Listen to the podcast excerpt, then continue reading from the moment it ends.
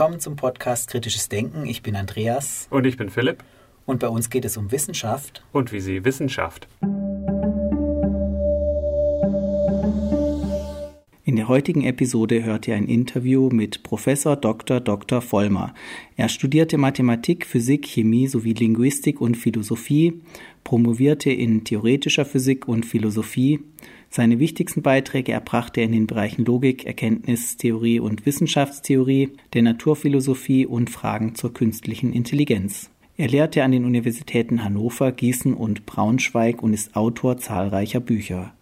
Und nun viel Spaß beim Interview. Herr Vollmer, worüber wir heute in unserer Podcast-Episode sprechen wollen, ist Ihre Arbeit in der evolutionären Erkenntnistheorie. Und evolutionäre Erkenntnistheorie beinhaltet ja zum einen das Wort Erkenntnistheorie, das heißt, es ist eine Theorie der Erkenntnis, aber evolutionär ist nochmal speziell, das sagt natürlich einiges, woher diese Erkenntnis kommt und warum Erkenntnis überhaupt möglich ist. Und vielleicht können Sie das mal so ganz kurz Ihr Lebenswerk so zusammenfassen? Lebenswerk ist natürlich etwas übertrieben und zwar insofern, als ich in Freiburg promovieren wollte und gerne Wissenschaftstheorie gemacht hätte, aber dort war man noch so Heidegger gesonnen und da war kein Wissenschaftstheoretiker. Also habe ich mir was überlegt zur mhm. Erkenntnistheorie, nicht mhm. Wissenschaftstheorie. Aber falsch ist es natürlich auch nicht.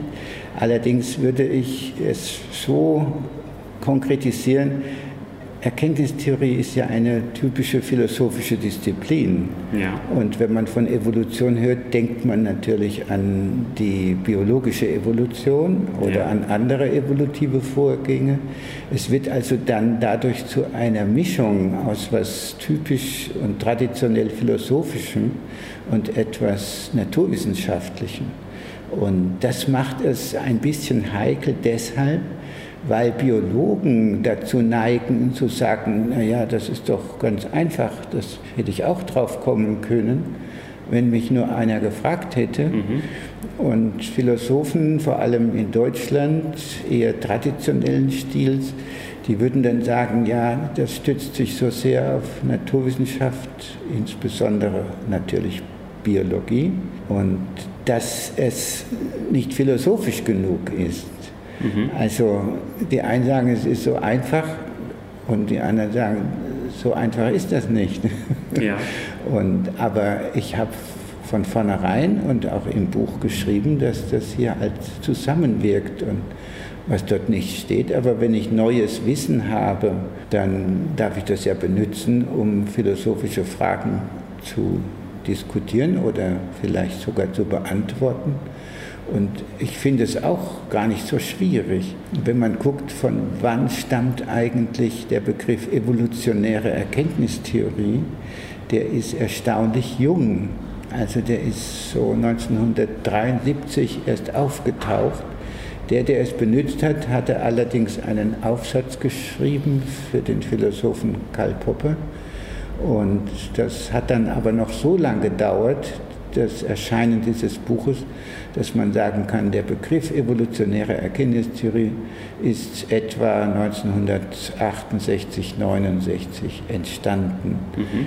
Aber die Idee, die war trotzdem schon etwa 70 Jahre alt, im Grunde ja möglich schon seit Darwin über Evolution geschrieben hat.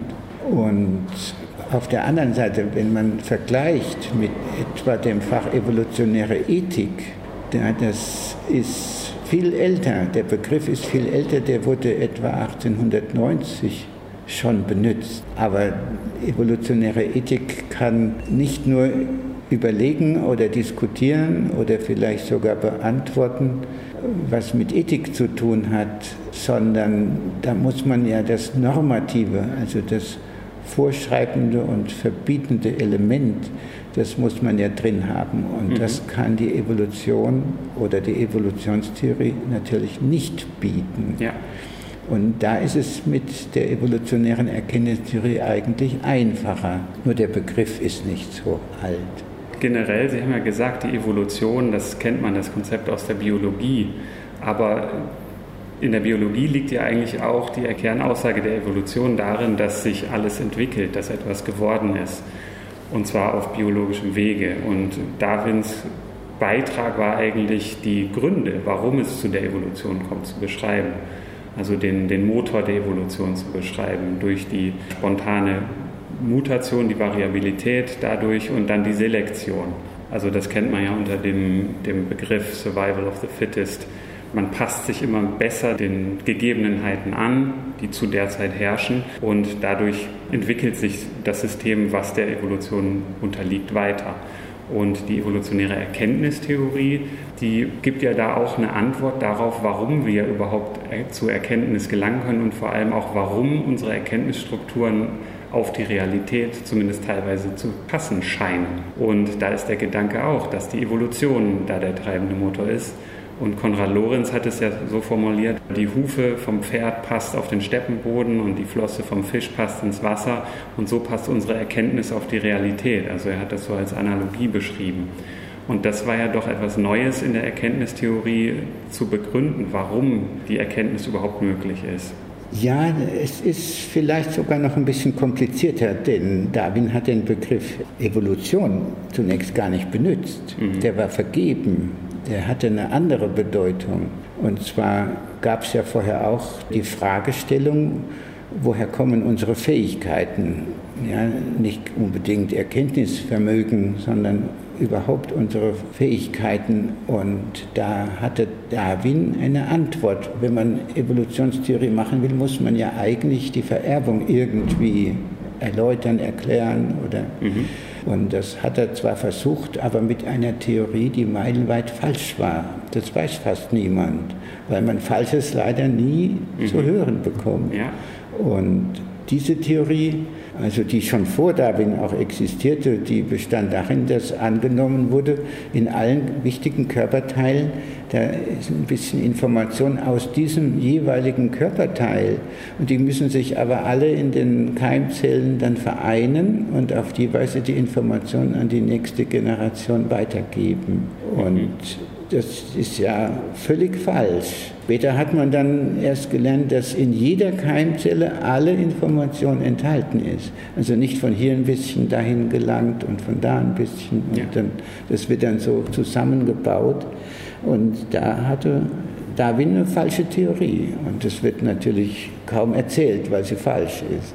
Ja. Und wenn man jetzt fragt, was ist dann die eigentliche Leistung von Darwin, könnte sogar noch jemand kommen und sagen, Lamarck hatte das Gleiche gesagt. Allerdings war das ein anderer Auslesebegriff ja.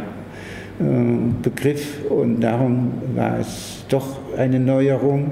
Jetzt kehrt man ja partiell auch ein bisschen auf die Vererbung erworbener Eigenschaften zurück. Das heißt, es ist gar nicht leicht zu sagen, worin bestehen jetzt eigentlich Darwins Hauptverdienste. Mhm. Ja, er, er war ja auch Lamarckist. Das weiß auch kaum jemand. Mhm. Und Lamarck sagt, es gibt eine Vererbung erworbener Eigenschaften.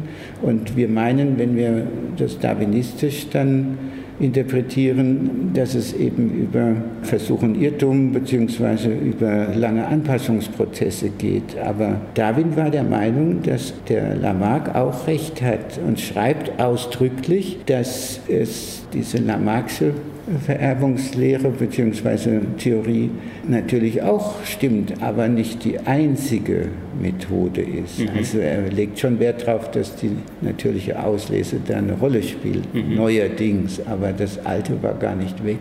Es ist also viel schwieriger, Lamarck und Darwin auseinanderzuhalten, als man das so normalerweise lernt, etwa an der Schule oder ja. im Allgemeinen. Ja, heutzutage formuliert man natürlich nur die Version, wie sie heute gut in die Textbücher passt. Ja, und so der Gegensatz, Lamarck sagt dieses, das ist eine Art von Vorläufer, aber noch nicht ganz richtig. Mhm. Also es ist äh, komplizierter, aber das zweite Problem ist, dass man sagen kann, ja, was ist denn alles erblich und was kann denn alles der Evolution oder der Auslese unterworfen werden? Der Darwin war eben wiederum so genial, dass er dann auch mal gesagt hat, ja, wie steht es denn eigentlich mit der Musik? Ist die, der Hang oder die Neigung zur Musik, wird es vererbt oder wird es jedes, jedem Individuum neu erworben und ähnliches? Mhm. Also er hat auch Fragen gestellt, ob etwas erblich ist, beziehungsweise der Evolution unterliegt, was damals von den meisten noch gar nicht geschätzt wurde. Mhm. Also die wollten das gar nicht, dass man den Menschen so weit erklärt. Ja. Ja, es war in Ordnung, wenn die Amögen oder eben kleinen Lebewesen, wenn man das denen danach sagt, aber schon das, was so in der Bibel dann vorkommt, das muss man vermeintlich Gott überlassen und erst recht natürlich so etwas, was mit Denken, also mit Bewusstsein, mit Psychologie zu tun hat. Ja. Und da war Darwin dann allerdings relativ konsequent indem man das auch einbezogen hat, während ja. andere das nicht drin haben wollten. Mhm. Aber Darwin hat ja in seiner Schrift über die Entstehung der Arten auch nur ganz kurz angedeutet, dass ja. es auch Auswirkungen auf den Menschen oder dass es spannend wird zu sehen, wie sich das Konzept ja. auf den Menschen auswirkt. Also er hat inhaltlich so gut wie gar nichts gesagt. Mhm. Da steht ja nur im vorletzten Satz dann, viel Licht wird fallen auf den Menschen und seine Geschichte. Mhm. Das ist einzige, sozusagen das einzige Mal, Mensch kommt sicher noch irgendwo vor, aber dass er das in seine Theorie einbezieht, das hat er nicht verraten. Warum ja. nicht? Er wusste, dass er auf starken Widerstand stoßen wird. Ja.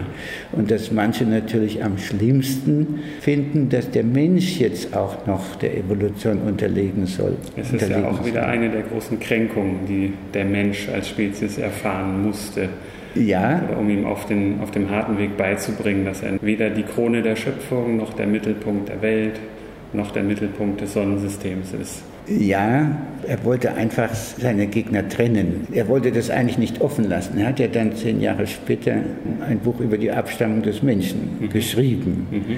Aber das hätte er damals auch schon machen können, nur hat er nicht die Zeit, weil er sein Konkurrent schon ja. was hatte. Ja. Und dann wollte er auch sagen, also über Menschen habe ich ja gar nichts gesagt. Wenn du dann mir da Vorwürfe machst, das trifft mich ja gar nicht. Mhm.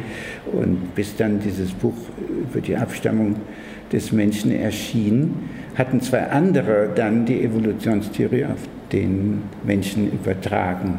Aber die hätten natürlich jetzt nicht gleich die Erkenntnis, das Erkenntnisvermögen unbedingt übertragen. Darwin hat solche Fragen gestellt, aber er wusste, dass ihm das, das Misstrauen und die Kritik der Kirche einbringen würde. Ja. Und ich frage mich eigentlich manchmal, warum Darwin nicht auf den Index gesetzt wurde. Denn wenn man seine Theorie oder in der Form, wie er sie geäußert hat, wenn man die dann ernst nimmt, dann war das ja eine Alternative zur Schöpfung. Ja. Und es ist aber nicht passiert und er ist ja dann sogar hoch geehrt begraben worden, da wo auch Newton begraben wurde. Und ich nehme an, entweder, dass die Kirche in England nicht so streng war wie die katholische Kirche, aber dann hätte ja die katholische Kirche seine Werke trotzdem noch auf den ja. Index setzen können. Das gab es ja damals noch. Und meine andere Erklärung wäre, also mögliche Erklärung, dass man sich vorher keine Gedanken gemacht hat, dass jemand auftreten könnte und sagen, also der Mensch ist auf natürlichem Wege entstanden. Also es ist nicht so einfach jetzt zu sagen, was Darwin gewagt hat und was er nicht gewagt hat. Ein Teil seiner öffentlichen Theorien war falsch, ist vergessen, wird nicht erzählt.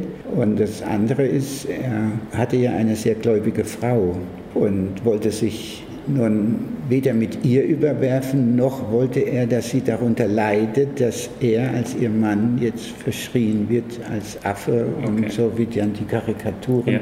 gemalt wurden. Und er hat deshalb auch seine Stellungnahme etwa zum Glauben, zur Religion, die hat er nicht öffentlich preisgegeben. Man weiß aber inzwischen, er hatte ja sowas wie eine Autobiografie geschrieben, allerdings nicht zur Veröffentlichung, sondern für die Familie, vielleicht auch für besondere Freunde oder ähnlich. Das ist also nicht eine systematisch aufgeschriebene Autobiografie, mhm. sondern alle möglichen Erzählungen aus dem, was ihm so begegnet ist. Und da steht auch eindeutig drin, dass er gegen Ende gar nichts mehr geglaubt hat. Das wusste man aber gar nicht, denn seine Nachkommen hatten dieses Buch dann nur so etwa zu 80 Prozent veröffentlicht. Und da mhm. waren seine Bemerkungen zur Religion oder zur Religionskritik, die waren da nicht drin zunächst. Die sind dann erst in der Endfassung, die war sowas wie 1956, also plus minus einige Jahre, mhm. sind die erst wirklich veröffentlicht worden. Und insofern ist wenigen bekannt oder geläufig, dass natürlich die Evolutionstheorie ganz schön am normalen Glauben rüttelt. Mhm. Viele wissen auch gar nicht, er hatte ja erst Medizin studiert, ja. dann hat er gemerkt, das liegt mir nicht, dann hat er Theologie studiert und da hat er auch eine Ex, eine, ein Examen gemacht, einen Bachelor. Das war die einzige Prüfung, die er gemacht hat. Und unmittelbar danach ist er dann auf Weltreise gegangen. Ja. Aber als er Theologie studierte, war er vermutlich noch gläubig. Mhm. Und hat das dann Schritt um Schritt verloren, so stellt er das auch dar. Und dann gibt es auch Briefe, hat er irgendwem mal geantwortet und es ist dann sehr spät entdeckt worden. Und in der Hinsicht ist er sehr ähnlich mit Einstein. Mhm. Einstein hat zwar so Formulierungen wie Gott würfelt nicht und da sagen natürlich Gläubige gern, dass er da doch von Gott spricht. Ja. Aber auch um die Zeit, also vor seinem Tod 1953 oder sowas, hat Einstein einen Brief beantwortet, in dem ausdrücklich gefragt wird, was er denn glaubt. Und, und da hat er nun aber richtig zugelangt. Also mhm. da merkt man auch, dass er Atheist war ja, zum ja. Ende. Also es kann sich ja im Laufe des Lebens ändern. Na klar, man kann seine Meinung ändern. Ja, oder man wird deutlicher. Ja, mhm. dann vielleicht die Meinung geändert oder deutlicher ausgesprochen. Und das ist bei ihm auch der Fall. Aber es gibt ja auch viele Physiker, die gläubig oder fromm geblieben sind. Ja. Also ich meine nicht, dass alle Physiker nun äh, ungläubig werden, aber ja. bei Einstein war das ein bisschen umstritten, weil das Wort Gott öfter vorkommt. Jedenfalls Darwin hat das ja auch gesagt, nur nicht gleich veröffentlicht. Und das hat die Evolutionstheorie natürlich auch in den Augen vieler anderer unmöglich gemacht. Also ja. es gab ja seine Bulldogge, also jemanden, der für ihn eingetreten ist und sich gestritten hat, während Darwin selbst das nicht gemacht hat. Erstens war er ein Mann, der sehr zögerlich war in solchen Dingen. Er hat ja auch an seinem Hauptwerk ewig gearbeitet. Aber irgendwann muss man es ja auch machen. Worum es mir auch geht, und es ist ja nun auch vielleicht für Ihren Podcast nicht unwichtig, dass die Evolutionstheorie eine große Lücke gefüllt hat in der Frage, wie ist denn alles entstanden? Da kann man ja von der Welt anfangen und dann bis zum Menschen oder bis zu dessen Höchstleistung, Sprache und so weiter gehen. Und da kriegt man ja nicht die Antworten gleichzeitig, sondern am Anfang war auch für den Menschen nur das Körperliche gemeint. Ja? Und mhm. dann kam als vierte Kränkungen nach Sigmund Freud, mhm.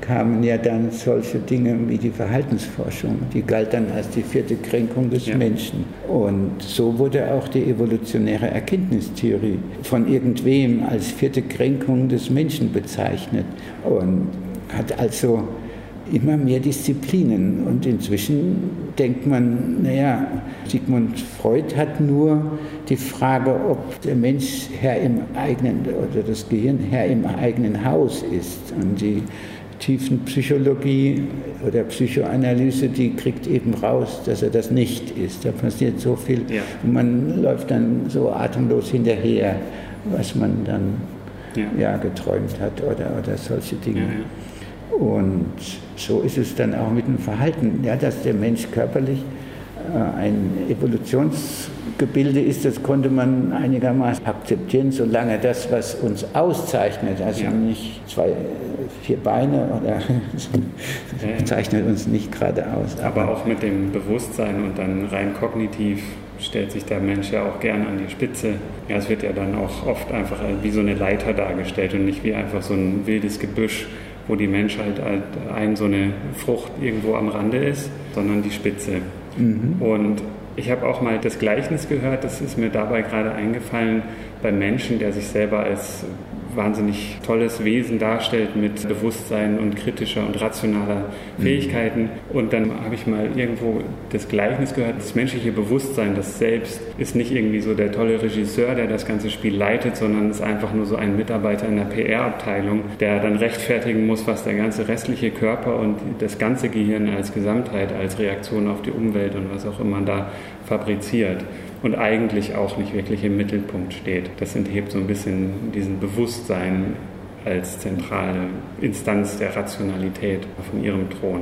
Naja, solange man es auch sprachlich formuliert, kann man ja daran feilen. Also was einem nicht intuitiv oder automatisch im Gedächtnis ist oder in Erinnerung, ja, in Erinnerung bleibt oder man kann ja daran feilen und ich meine, dann kann man es schärfen. Also wir haben ein Werkzeug, um mhm. das, was uns da nur so stückweise oder gelegentlich oder auch mal so, mal so Erinnerungsvermögen. Ja, erzählt einer, was er beim Unfall erlebt hat und wenn er später wieder gefragt wird, dann hat das angeblich, war das ganz anders ja. oder ähnliches.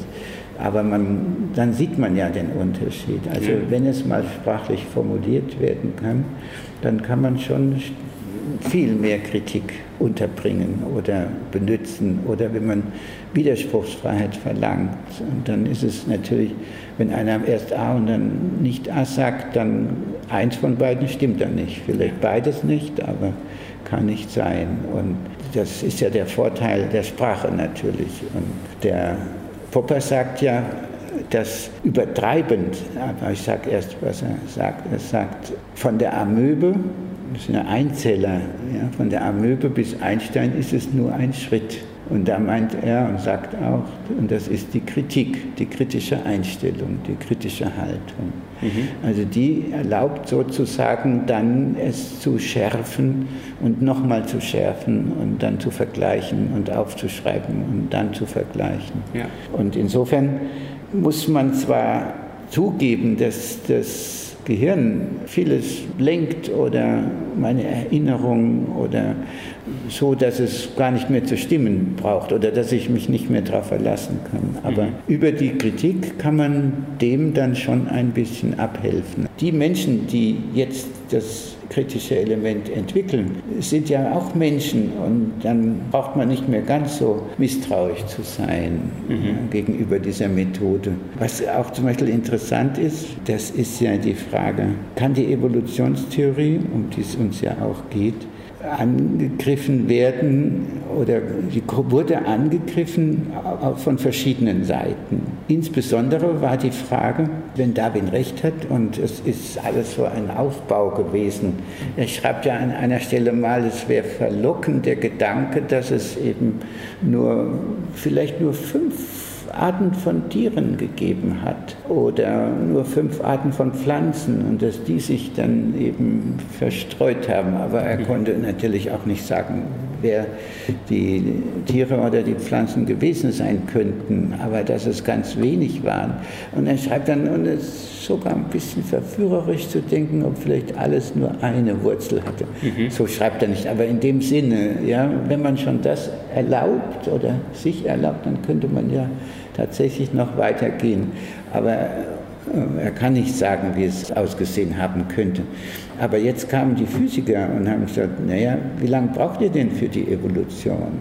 Und dann haben die gesagt, naja, nach Evolutionsgeschwindigkeit ist ja nicht wie bei Lamarck, Anpassung während meines Lebens und ich ja. gebe das schon weiter, sondern es muss vorher passieren und die, die dann das schon haben, würden es dann weitergeben, weil sie mehr Kinder kriegen. Und, aber wie lange braucht denn ihr nach dem Darwinschen Prinzip?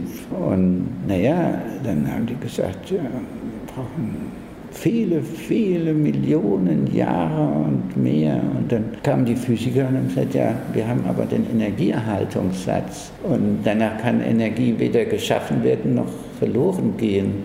Und wenn die Sonne die Energie abgibt, dann hat sie ja immer weniger Energie. Wie lange schafft sie das denn? Mhm. Denn wenn man sich jetzt vorstellt, die Sonne sei ein Kohlehaufen, dann, dann hält die vielleicht 30.000 Jahre und dann ist er ausgekohlt, also ausgebrannt. Das kann es nicht sein. Dann kamen Vorschläge, wenn ein Himmelskörper schrumpft, dann kommen sich ja die Einzelteile näher und dann ist da weniger Energie, die wird frei. Ja, wie wenn ein Stein fällt und was kaputt macht, dann ja. wird auch Energie frei. Und wie lange könnten wir denn mit gravitativer Schrumpfung Evolution unterhalten, also mhm. die Erde lang mit Energie versorgen? Und dann haben sie so gesagt, ja, vielleicht 30 Millionen Jahre, vielleicht auch mehr, 100 Millionen. Und Darwin sagt ja in der sechsten Auflage seines Buches, dieser Einwand, äh, der ist der stärkste. Mhm. Und dann aber sehr weise. Aber wir wissen ja nicht, wie schnell die Evolution wirklich verläuft. Vielleicht äh, läuft sie doch schneller. Und wir wissen auch nicht, woraus die Sonne ihre Energie bezieht. Mhm. Und das ist deshalb so interessant, weil er sagt, es könnte an der mangelnden Physik liegen, es könnte auch an der mangelnden oder falschen Biologie ja. liegen. Ja. Das heißt aber, dass er möchte, dass die beiden sich nicht widersprechen. Mhm. Andere würden sagen, naja, was in der Physik gilt, braucht ja für Lebewesen nicht zu gelten. Ja. Es gab Physiker mit dieser Meinung. Jedenfalls äh, sagt er, er nimmt es sehr ernst und dann kann man jemanden fragen, Hörer zum Beispiel, ja, woher bezieht denn die Sonne eigentlich ihre Energie? Ja, dann wurde die Kernenergie entdeckt und zwar zunächst die Kernspaltung, ja. die reicht dann schon für viele Millionchen, aber die reicht immer noch nicht. Ja. Und kurz danach kam sie dann die Kernfusion, also das war das fehlende Puzzlestück. Das war das fehlende. Es war Zeit, ja. recht bald, aber äh, in, in, dem Sinn kann man sagen, ja, die Biologen hatten recht, es geht nicht so schnell, wie man es vielleicht gerne hätte. Und die Physiker hatten eine Lücke. Und das ist in meinen Augen ein wunderbares Beispiel für die These, dass in der Wissenschaft oder dass alle Teile der Welt dass die verträgliche Theorien haben müssen. Ja, das Wissen sollte ja eigentlich eine Einheit bilden, eine Welt beschreiben. Widerspruchsfrei, ja. Und da haben wir das Problem, dass im Moment etwa die Quantentheorie und die allgemeine Relativitätstheorie, genau. die besten Theorien, die wir haben, dass die einander widersprechen. In bestimmten Bereichen. Ja, also ja. sie können nicht beide voll die Wahrheit enthalten. Ja, ja. Das wird zwar oft gesagt, aber das wird für Laien ist es kaum verständlich. Ja. Ja, das ist ja schon sehr tief in die Physik einsteigen. Ja, und da sieht man, was, was auch die Evolutionstheorie für Denkansätze, für mhm. Denk äh, Initiativen ja. gebracht hat. Und das ist natürlich alles Physik, Naturwissenschaft, das kann man nicht mit, ja. mit der Bibel machen. Und wenn wir jetzt nochmal ins Heute springen und fragen, läuft denn die Evolution immer noch ab? Denn warum sollte es nicht tun? Und wenn man sich dann noch überlegt, die Menschheit entwickelt die sich weiter und gerade auch im, im kognitiven Bereich oder in der Erkenntnisfähigkeit, da sind dem Menschen mit seinem Gehirn ja gewisse Grenzen gesetzt. Wir sind quasi in unserem Gehirn eingeschlossen. Wir können viele Gehirne zusammenschalten und Wissenschaft machen und das dann, soweit es geht, objektivieren. Aber uns sind ja gewisse Schranken gegeben. Kann der Mensch sich das selber vielleicht am eigenen Schopf rausziehen? Vielleicht so in ferner Zukunft, wenn er seine eigene Intelligenz oder seine Erkenntnisfähigkeit externalisiert, ob man das jetzt in künstliche Intelligenz oder sowas ummünzt. Wie sieht es da in der Zukunft aus für den Menschen? könnte ich ja sagen, warten wir es ab. Aber das ist nicht, gar nicht ganz falsch, weil wenn es eine Veränderung des Menschen als biologischem Wesen gibt, dann dauert es noch so ewig lang, dass ich mir darüber gar keine Gedanken machen muss. Natürlich wird er die Evolution weitergehen, der Mensch sich weiterentwickeln, aber die Sorgen, die wir haben, die beziehen sich auf Jahre, Jahrzehnte, vielleicht Jahrhunderte. Aber in der Zeit passiert mit dem menschlichen Gehirn überhaupt nichts. Mit also, dem Gehirn nichts, genau. Ja. Also da sitzen wir quasi fest.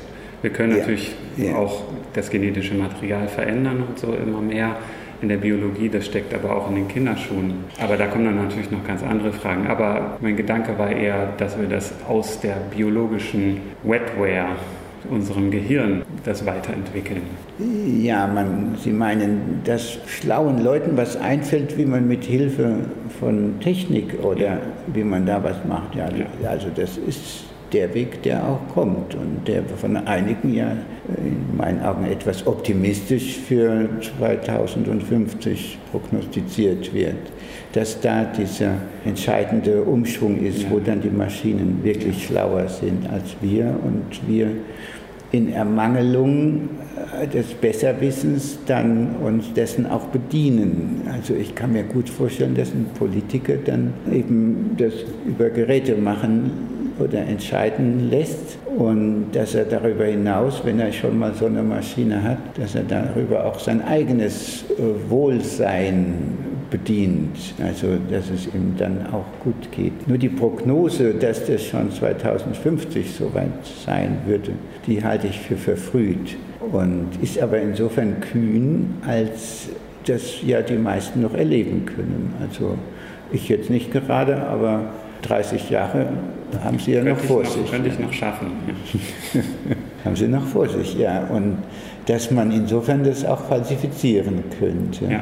Also noch zu Lebzeiten, ja, was in 100 Jahren dann falsifiziert ist, das juckt jetzt den nicht mehr, der das behauptet hat. Ich war ja auch mal auf der Insel Mainau bei einer Podiumsdiskussion mit einem von der künstlichen Intelligenz, der viel geleistet hat, wirklich viel, und der dann diese Prognosen auch macht. Mhm. Und dann habe ich gesagt, aber überlegen Sie mal, Sie haben so viel geleistet, wenn es Sie nicht gäbe, sozusagen zufällig auch Sie, dann wären wir doch noch gar nicht so weit, wie wir jetzt sind. Also da wäre ich jetzt nicht so sicher, dass man sagen kann, dass man voraussagen kann, wann das kommt. Ja, das ist Extrapolation davon, dass es nicht nur immer besser geht, sondern dass es immer schneller besser geht. Ja. Äh, da wäre ich jetzt vorsichtig. Ja, und im Grunde genommen, ja, ich werde es dann vielleicht auch nicht mehr erleben, aber die Frage ist ja, wenn es möglich ist, dann wird es ja früher oder später auch so passieren. Die Menschen arbeiten darauf hinaus. Also ich weiß es nicht. Ich fürchte, dass es Krieg gibt. Also ich bin eigentlich Optimist so im Alltag.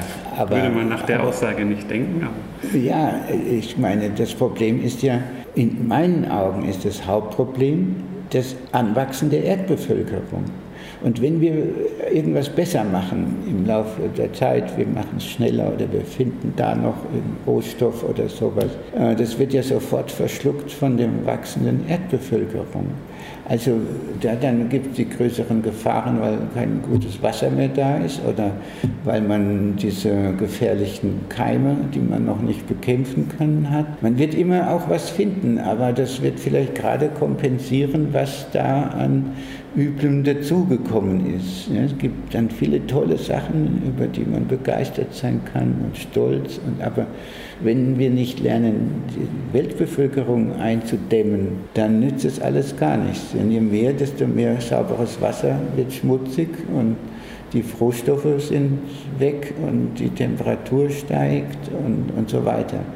Also meine Prognose ist nicht einfach, was könnte der Mensch leisten, sondern wie wird es dann weitergehen, ob nun 2050 oder in 2100? Also da bin ich eben gar nicht optimistisch. Und wenn man wartet, bis genügend durch Krankheit gestorben sind oder verhungert oder verdurstet oder sowas, wird es auch Krieg geben. Im Krieg ist immer alles genau umgekehrt. Ja, da kriegt man einen Orden, wenn man gut getroffen hat. Ja. Ja, und äh, im, im normalen Leben man, kommt man ins Gefängnis, wenn man getroffen hat. Also was ich meine, äh, im Krieg, da wird vieles, was möglich wäre, verhindert. Und ich sehe nicht, wie wir diese Kriege verhindern können. Ich, hab, ich neige dazu, aber das ist ein bisschen kindlich zu sagen, wir sehen es ja, es gibt jetzt in, im Vorderen Orient Kriege noch und noch und in Afrika gibt es also Kriege auch und, und sowas wie Sklaverei. Die einen holen sich Frauen, die anderen die holen sich die Maschinen. Oder Gut, gemeint war, ich könnte sagen, Sie haben eine gute Frage gestellt. Ich weiß die Antwort nicht. Aber das kümmert mich nicht so, weil ich nicht annehme, dass es das erste Problem sein wird, das wir dann haben und wo wir uns dann bemühen, das zu lösen. Wir haben so viele Probleme, die wir lösen sollten. Herr Vollmer, vielen Dank für das Gespräch. Gern. Dankeschön. Können Sie jeden Tag haben. Vielen Dank fürs Zuhören. Wir hoffen, der Podcast hat euch gefallen. Dann empfehlt uns weiter, liked uns auf Facebook, folgt uns auf Twitter. Für Rückmeldungen oder Kritik und Korrekturen schreibt uns einfach eine E-Mail oder benutzt die Kommentarfunktion. Möglichkeiten, den Podcast zu unterstützen, findet ihr auf der Homepage.